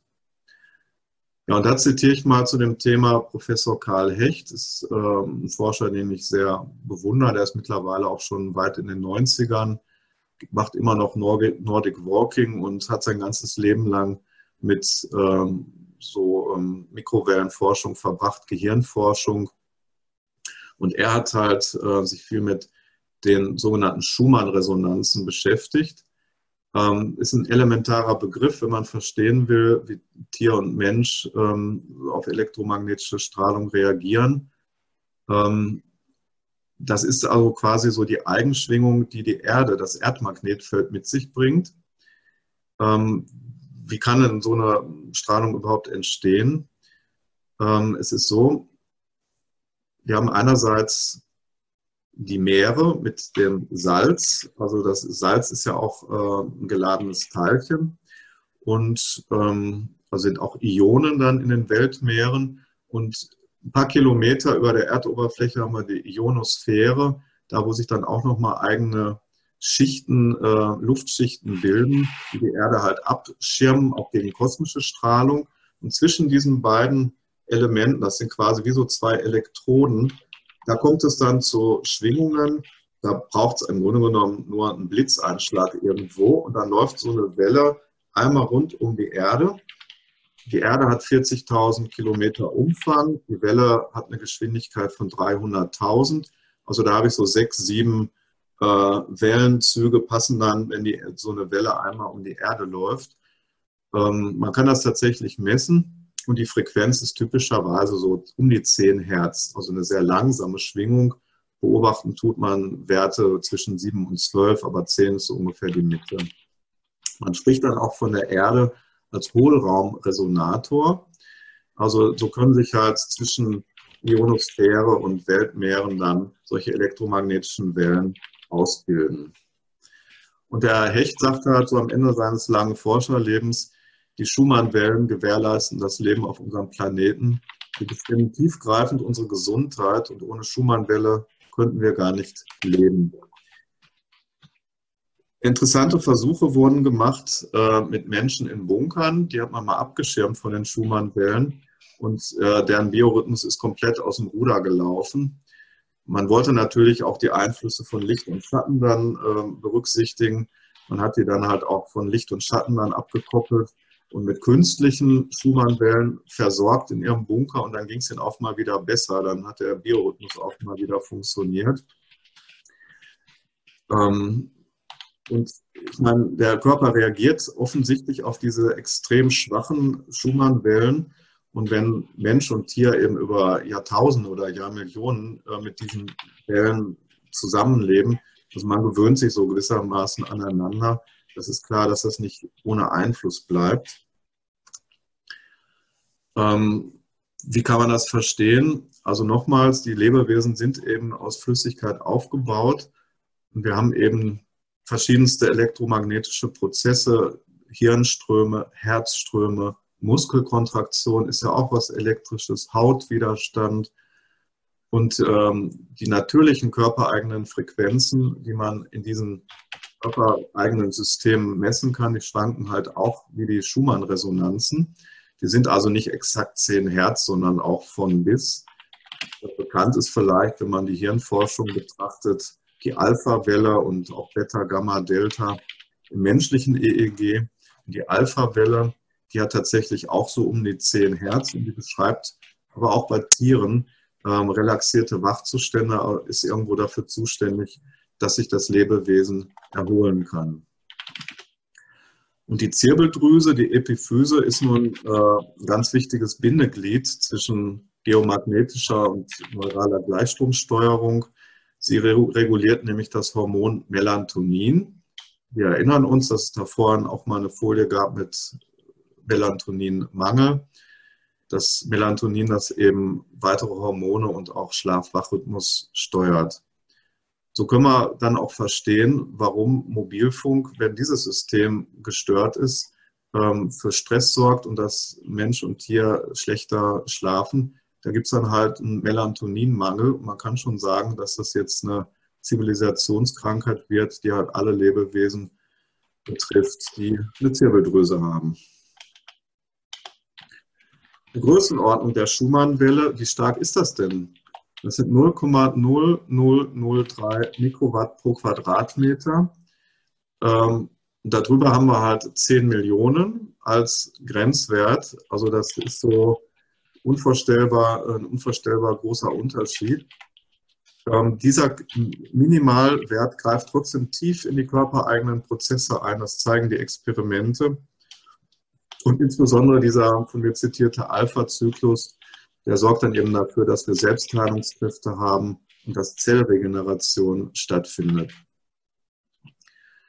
Ähm, Pressant hat 1968 schon nachgewiesen, dass man mit elektromagnetischer Strahlung auch bedingte Reflexe wie den Speichelfluss beim Pavlovschen Hund auslösen kann oder auch beim Menschen. Also da gibt es diese Wirkung selbstverständlich, wenn schon die Schumann-Welle mit ihren 0,0003 Mikrowatt uns über Jahrmillionen beeinflusst. Kann ich mal was fragen? Gerne. Ähm, ist das eins zu eins umzusetzen, ob jetzt eine Schumann-Welle in dieser Intensität oder eine Handystrahlung in der Intensität, ist das egal? Strahlung ist Strahlung in dem Moment? Also ob das jetzt 0,003 Schumann-Welle oder in dem Moment eine Handystrahlung wäre, wäre für den Körper die gleiche? Ähm, das, ich weiß nicht genau, worauf du hinaus willst. Also es wäre ähm, sag mal, die ähm, Schumann-Welle wird der Körper nicht mehr wahrnehmen, wenn die Handywelle da ist. Der physikalische Prozess der Einkopplung ist in Teilen derselbe. Da muss ich gleich noch was zu sagen, in, in anderen Teilen aber auch nicht. Ja, okay, das reicht mir. Mhm, danke. Ähm, jetzt kann, kommt nämlich die Begründung, warum ich nur von teilweise spreche. Denn Strahlung ist nicht gleich Strahlung. Die natürliche Strahlung ist nämlich nicht oder nur teilweise polarisiert. Den Begriff muss ich natürlich äh, erläutern. Ich habe vorhin dieses Bild gehabt mit dem roten Strahl und dem blauen Strahl, elektrisches Feld, magnetisches Feld. Ähm, die Welle schießt so aber nicht durch Raum und Zeit, sondern es ist tatsächlich so, dass sich Wellen, also vom Menschen erzeugte Wellen wie Mobilfunk, ähm, drehen. Also da zeigt das elektrische Feld mal nach oben, mal zur Seite, mal nach unten. Und das dreht sich immer mit so einer bestimmten Geschwindigkeit. Und dieses Drehen, das nennt man halt Polarisation. Also das Drehen des Feldes, das bewegt sich durch den Raum. Die natürliche Schumann-Welle ist nicht polarisiert, die ist eher so zufällig ähm, aufgebaut, ein bisschen chaotisch, aber keineswegs äh, polarisiert. Und diese polarisierte Strahlung wirkt insofern anders, weil sie eine, man spricht von konstruktiver Interferenz, äh, konstruktive Interferenz im Körper auslöst. Ähm, das ist so ähnlich wie beim Schaukeln. Ähm, jeder hat ja mal oder geschaukelt oder schaukelt hoffentlich noch ab und zu mal auf dem Spielplatz, wenn sich die Gelegenheit ergibt.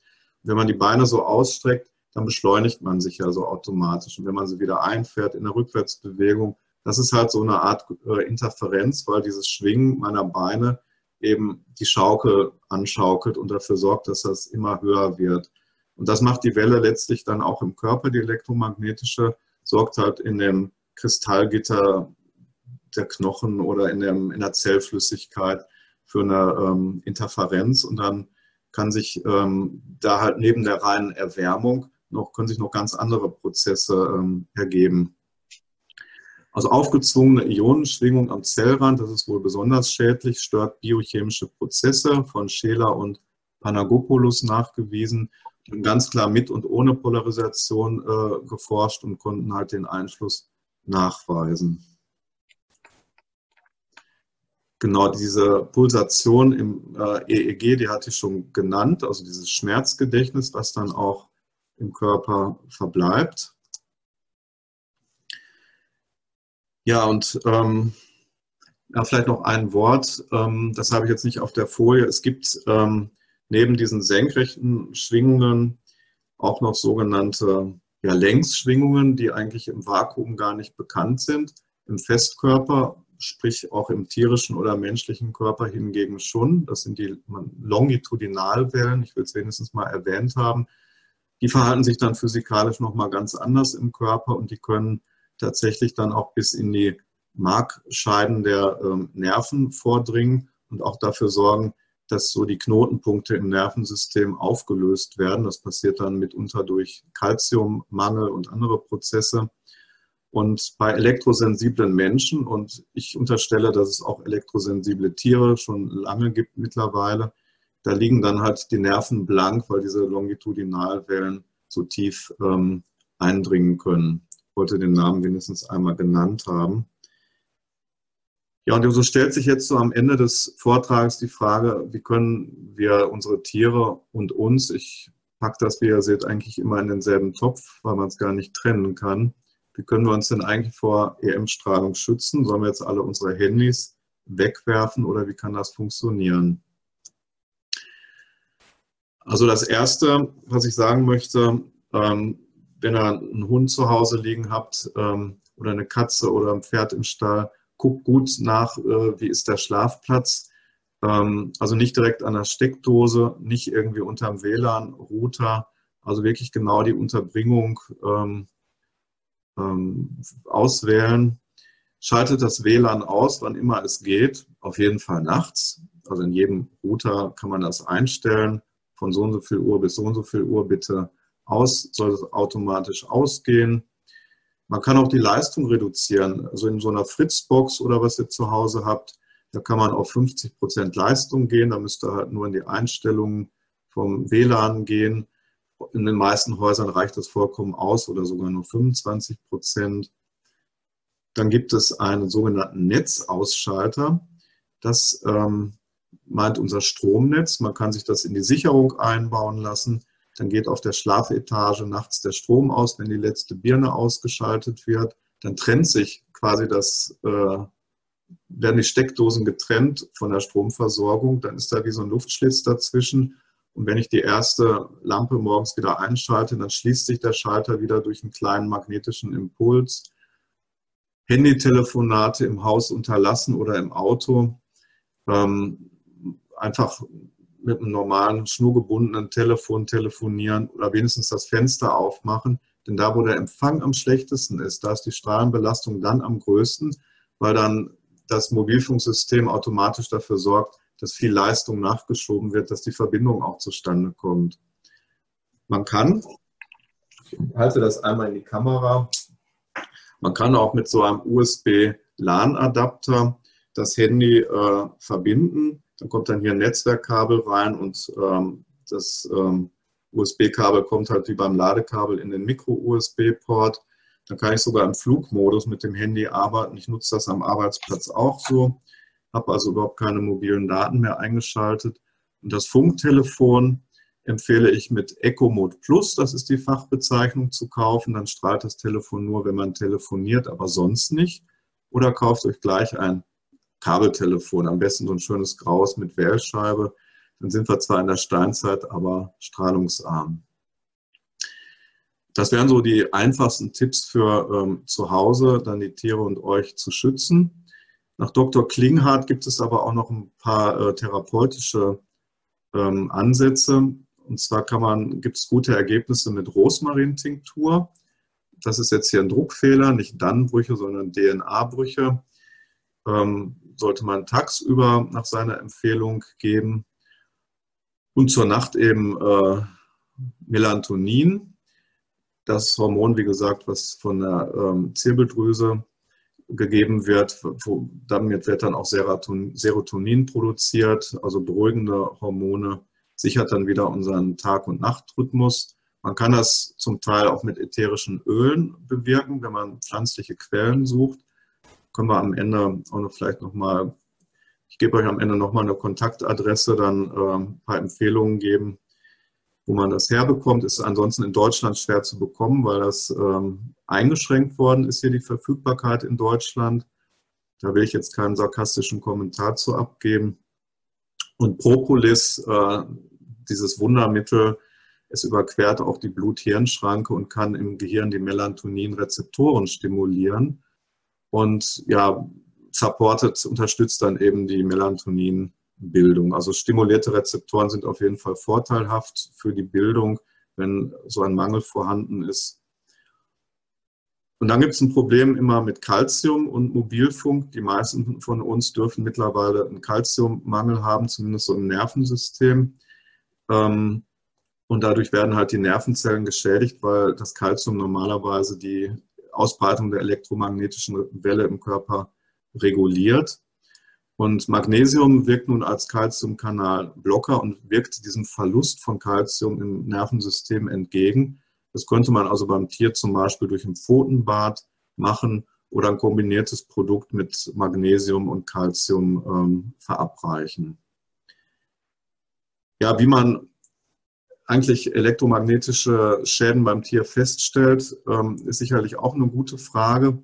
Ich weiß es von meiner Frau, dass man das über Bioresonanz feststellen kann.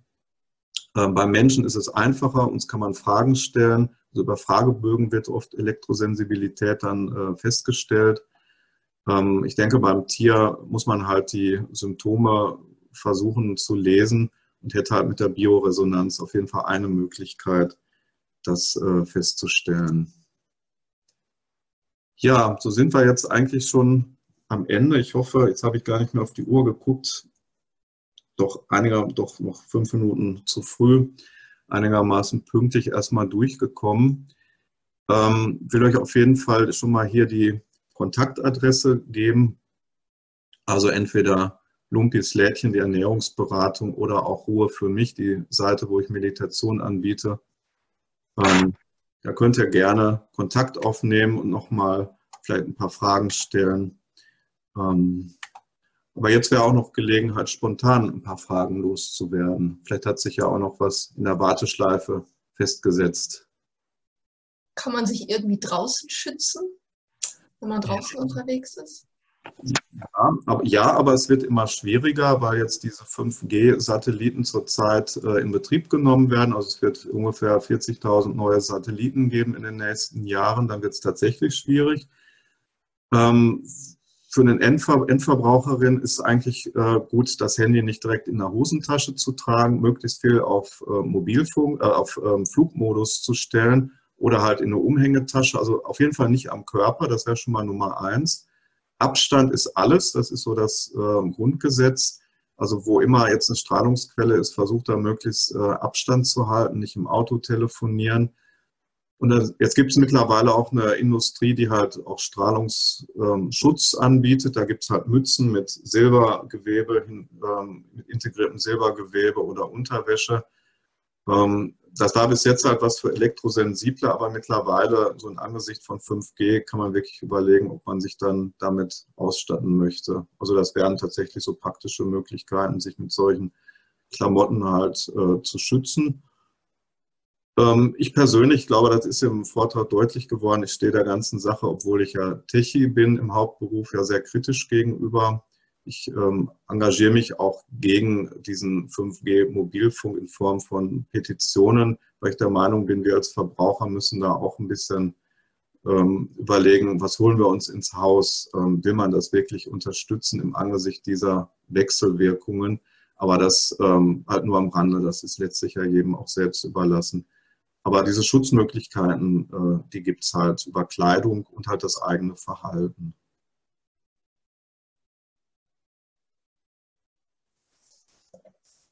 So, jetzt habe ich es gerade gegen die Box aus. Vielleicht den letzten Satz nicht gehört.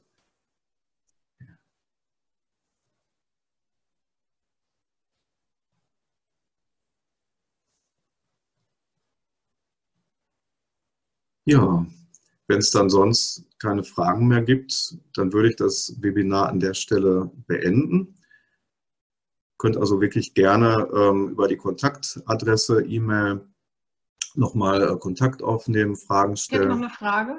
Hm? Ähm, es gibt doch mittlerweile auch etliche Sachen, die man am Handy selbst anbringen kann. Aufkleber und was weiß ich in jeglicher Form im Gerät. Bringt das irgendwas? Gibt es da irgendwas, was auch was tut? Das ist eine sehr, also Geld zu kosten. Das ist eine sehr gute Frage. Also ich ähm, versuche das dann immer physikalisch zu verstehen, wenn mir sowas mhm. präsentiert wird. Ich ähm, bin selbst zu einem Ergebnis gekommen, dass äh, 90 Prozent dessen, was da am Markt angeboten wird, ähm, Schrott ist, ohne jetzt ein mhm. konkretes Produkt äh, verwerfen zu wollen. Ähm, also was man machen kann, ist ähm, mit einem sogenannten Ferritkern, habe ich jetzt leider nicht zur Hand, das sind so kleine ähm, Zylinder, die kann man über die Kabel vom Headset stülpen, kosten irgendwie 25 Cent.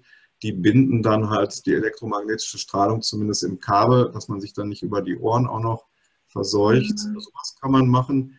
Ähm, aber mit irgendwelchen Aufklebern, ich halte wenig davon, ähm, also keinen, meines Erachtens keinen physikalischen Effekt haben kann. Wenn es daneben noch einen gibt, den ich bis jetzt noch nicht verstanden habe, ich bin ja auch ein Lernender, ähm, ich mich gerne überzeugen, aber ich habe auch neulich einen Vortrag von einem Schweizer gehört, der sagt, er hat für 15.000 Euro, weil er sich beruflich damit befasst als Berater, solche Artikel getestet und da ist also kaum was übrig geblieben, was zumindest von der physikalischen Messbarkeit mhm. her einen Effekt gehabt hätte. Ich empfehle also wirklich, maßvolles Benutzen, ganz viele Pausen mit dem Mobilfunk, sich selbst den Tieren Pausen zu gönnen und Abstand wahren.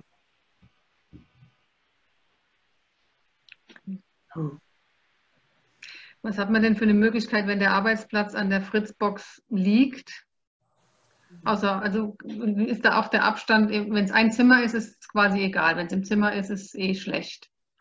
Genau, also mhm. Zimmer ist wirklich schlecht, weil das wie, wie eine kleine Mobil, ja, das ist fast wie eine Mobilfunkantenne. Also die Werte sind ja ähnlich, ein Faktor 10 unter einer großen Mobilfunkantenne draußen. Ähm, da würde ich also wirklich überlegen, Geld zu investieren in eine Verkabelung. Hängt natürlich davon ab, kannst du darauf Einfluss nehmen mhm. oder nicht. Äh, und natürlich muss man das Geld auch aufbringen. Wir haben das zu Hause tatsächlich gemacht. Ähm, Aber Sven, wenn die Fritzbox direkt daneben ist, kann man doch einfach ein Kabel nehmen, ohne irgendwas jetzt umzubauen. Also ja. wie früher einfach. Genau, nimmst, nimmst es mir aus dem Mund. Das äh, ist natürlich das Naheliegendste. Also entweder dann die Fritzbox mit dem Endgerät zu verkabeln. Das geht eben auch, wenn ich ein mhm. Tablet habe, ja mit solchen USB-LAN-Adaptern.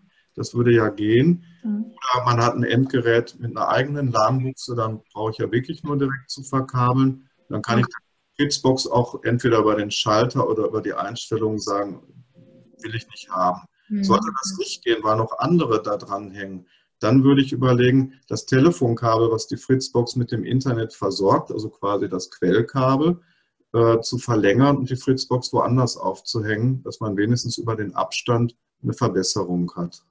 Okay. Das ist eigentlich auch mit wenig Geld und wenig Aufwand zu machen. Also Telefonkabel verlängern, Fritzbox umhängen. Und Alufolie um die Fritzbox. ja, genau. Ich meine, wenn ich WLAN benutzen will, dann ähm, kann ich natürlich keine Alufolie drum wickeln. Aber es gibt auch Geräte, Henriette, da hast du vollkommen recht, die, da kann ich das WLAN gar nicht mehr ausschalten. Das ist vom Provider vorgegeben. Mhm. Äh, da wäre dann so ein Umwickel mit Alufolie oder noch besser so ein Edelstahl Kasten dann das Mittel der Wahl, um sich da abzuschirmen. Ja.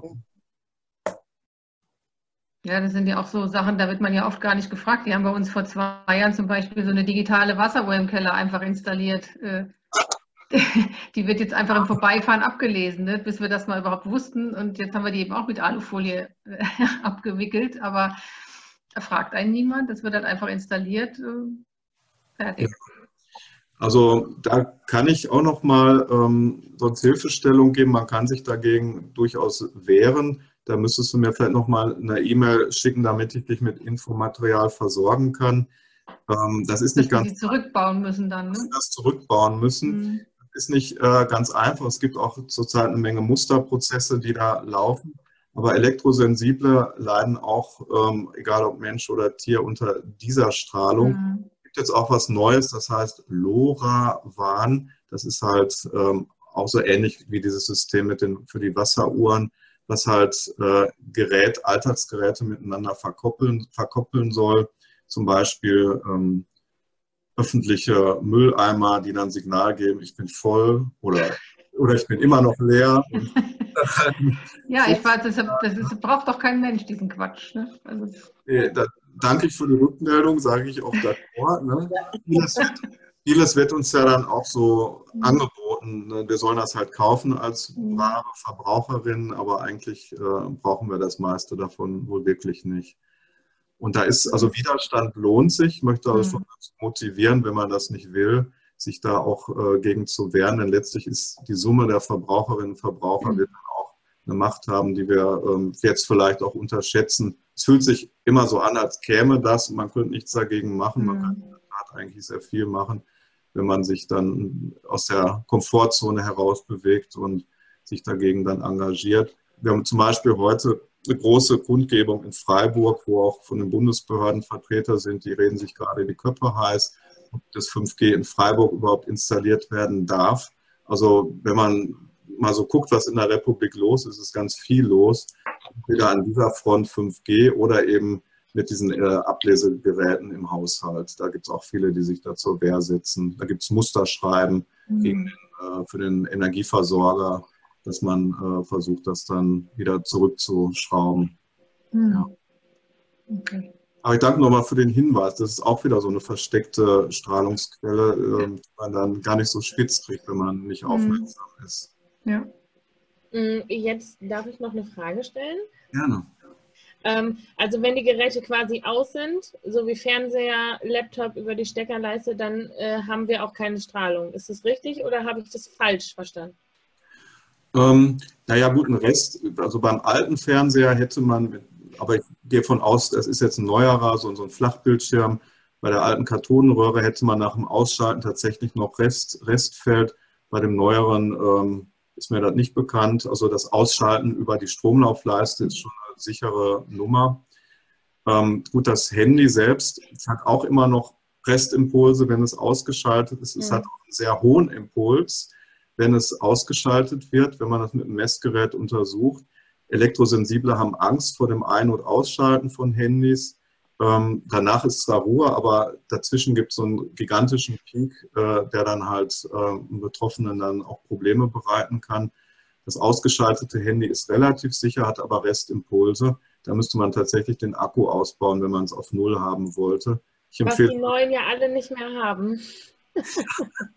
also ich empfehle das Handy dann wirklich auszuschalten und dann auch weit ab des Schlafplatzes äh, irgendwo hinzulegen, weil Abstand, wie gesagt, alles bedeutet im Strahlenschutz und dann sich einen irgendeinen ganz einfachen Wecker, aber bitte keinen Funkwecker zu holen, der dann morgens einen halt ans Aufstehen erinnern kann. So, also möglichst viel ausschalten über die Stromlaufleiste oder über diesen Netzausschalter, der dann halt die ganze Etage lahmlegt das hängt halt vom Stromkreislauf ab, kostet halt 60, 70 Euro, mit Einbau 80, 90, aber lohnt sich dahingehend, weil dann wirklich alle Steckdosen off sind und alle Geräte, die da dranhängen, funktioniert halt nur nicht, wenn man einen Kühlschrank hat und der dann anfängt zu tauen. Das, äh, vielleicht hat man Glück und hat einen getrennten Stromkreislauf und kann das dann so aufbauen. Das wäre halt dann auch nochmal diese schöne Möglichkeit. Also Funkwecker sind tatsächlich auch stark belastend? Ähm, nicht, also nicht von der reinen ähm, Feldstärke. Aber der Funkwecker ist ähm, wieder ein, soll ich sagen, ein, ein Summand in der großen Abschlussrechnung der, der Dauerbelastung. Ähm, und auf den Funk wird halt ähm, der EEG auch reagieren, ähm, auch wenn der Wecker halt vielleicht nur alle paar Sekunden Kontakt mit der Funkzentrale aufnimmt. Ich würde also den Funkwecker eher am unteren Rand der Skala einordnen, aber auch als relevant. Also ja, und dann halt gerade in der Schlafzeit auch. Ne? Genau. Also das ist kein Freibrief für den Funkwecker, nur ich sage, im mhm. Vergleich zum Handy ist er halt ja. weniger schlimm. Okay. Wie ist das äh, bei, äh, bezüglich ähm, Schutz ähm, vor Strahlung in der Nachbarschaft? Weil ich wohne halt mit vielen Menschen hier zusammen, die auch WLAN und alles Mögliche haben und mehr kommen hier. Diese ganzen Sachen, die man äh, so zu kaufen kriegt, diese Pyramiden und was man unters Bett legen kann, was, was ist davon zu halten? Ich glaube, dass ein Großteil davon auch nur Schnickschnack ist. Ja, die Frage hatten wir ja gerade schon mal so angerissen. Ja. Genau, ein Großteil ist tatsächlich Schnickschnack. Ähm, also am meisten hilft eigentlich reden, wenn man ein gutes Verhältnis zu den Nachbarn hat und ja. äh, einfach mal sagt, guck mal, ich habe mich informiert. Ähm, ja. Wollen wir das nicht alle so handhaben hier in der Nachbarschaft, dass wir die Geräte dann nachts wenigstens ausstellen? Das wäre die effektivste Möglichkeit. Also das würde ich empfehlen. Wenn man natürlich jetzt in der Großstadt keinen direkten Kontakt zu jedem hat, würde ich so in Richtung Abschirmmaßnahmen gehen. Ähm, also es gibt halt auch so, so Unterwäsche mit so ähm, Silber, Silbernetz. Ähm, sowas kann man äh, nachts tragen. Das wäre eine wirklich effektive Möglichkeit. Das ist auch messbar. Ähm, besonders sensible kaufen sich einen Baldachin. Das geht natürlich dann schon ins Geld. Die kosten 700, 800 Euro. Ähm, aber man kann ja mal mit einfachen Maßnahmen beginnen und gucken, ob die Schlafqualität dann steigt. Und siehe Melatonin ähm. Wenn man sich dann über Melatonin wieder ein bisschen stärkt, dann äh, wird ja auch, dann dämpft man ja gewissermaßen auch die Wirkung des Mobilfunks. Also ich denke, diese Kombination äh, Silberkleidung und äh, Melatonin und die anderen genannten Sachen wie Propolis, das würde dann auch helfen, wenn die Nachbarschaft uneinsichtig ist oder man keinen Zugang hat. Kann ja auch sein. Okay. Ja. Mhm. So. Ja. Dann. Ich habe mal, äh, hab mal, den Vortrag von äh, Dr. Klinghardt noch reingestellt in den Gruppenchat. Ah, sehr gut. Zu ja. 5G und ähm, auch so ein bisschen Quecksilber, Schwermetallgeschichten. Ist auf jeden Fall hochinteressant. Ist allerdings über eine Stunde. Da muss man sich dann nochmal überlegen, wann man das noch dranhängt. Oh. Jo, danke. Mhm. Ja, danke. Wenn dich hört man gar nicht mehr so gut. Oder bin ja, ich? Verbindung war schon mal besser. Mhm. Ja, ich bin aber, bin aber noch da.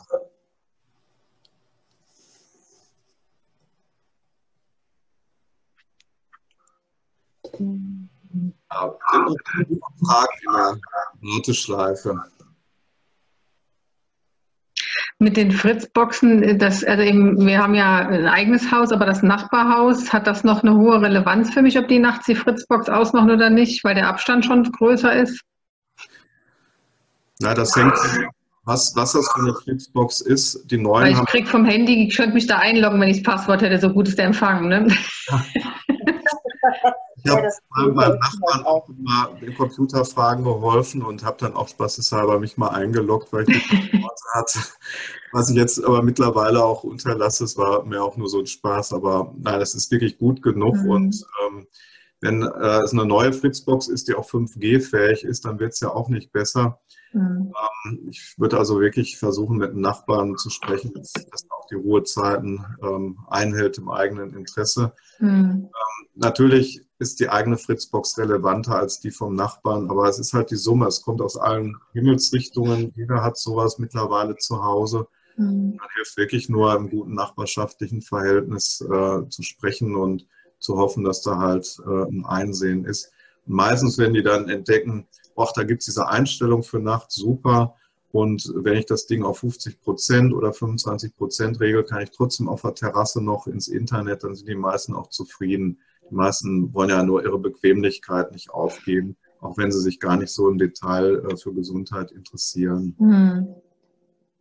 Ja. Und das ist halt schade, dass meistens nicht die, die Summe der Effekte ähm, betrachtet wird. Also da sind die Österreicher uns halt voraus, so einen Summengrenzwert festlegen. Und eigentlich müssen wir halt alles betrachten, das WLAN, das Funktelefon, das Handy. Kommen wir eigentlich erst ähm, zu einem relevanten Wert, äh, welcher Strahlung sind wir ausgesetzt. Man kann das eigentlich alles nicht mehr isoliert voneinander sehen. Also es gibt eigentlich immer mehr als eine Quelle, der wir ausgesetzt sind.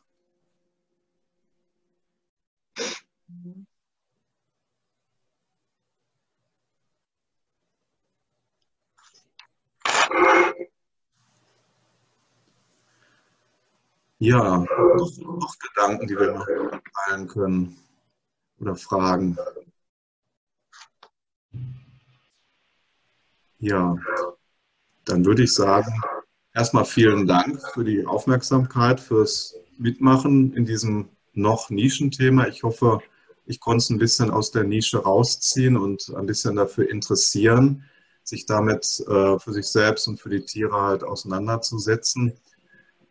Ja, und wenn euch später nochmal eine Frage umtreibt, also schreibt mir gerne eine Mail. Ähm, das würde ich auf jeden Fall auch gerne noch beantworten, dass man halt an dem Thema auch dran bleibt und versucht dann seine Situation und die der Tiere äh, zu Hause zu verbessern. Dann freue ich mich, wenn ich da so ein bisschen zu beitragen konnte.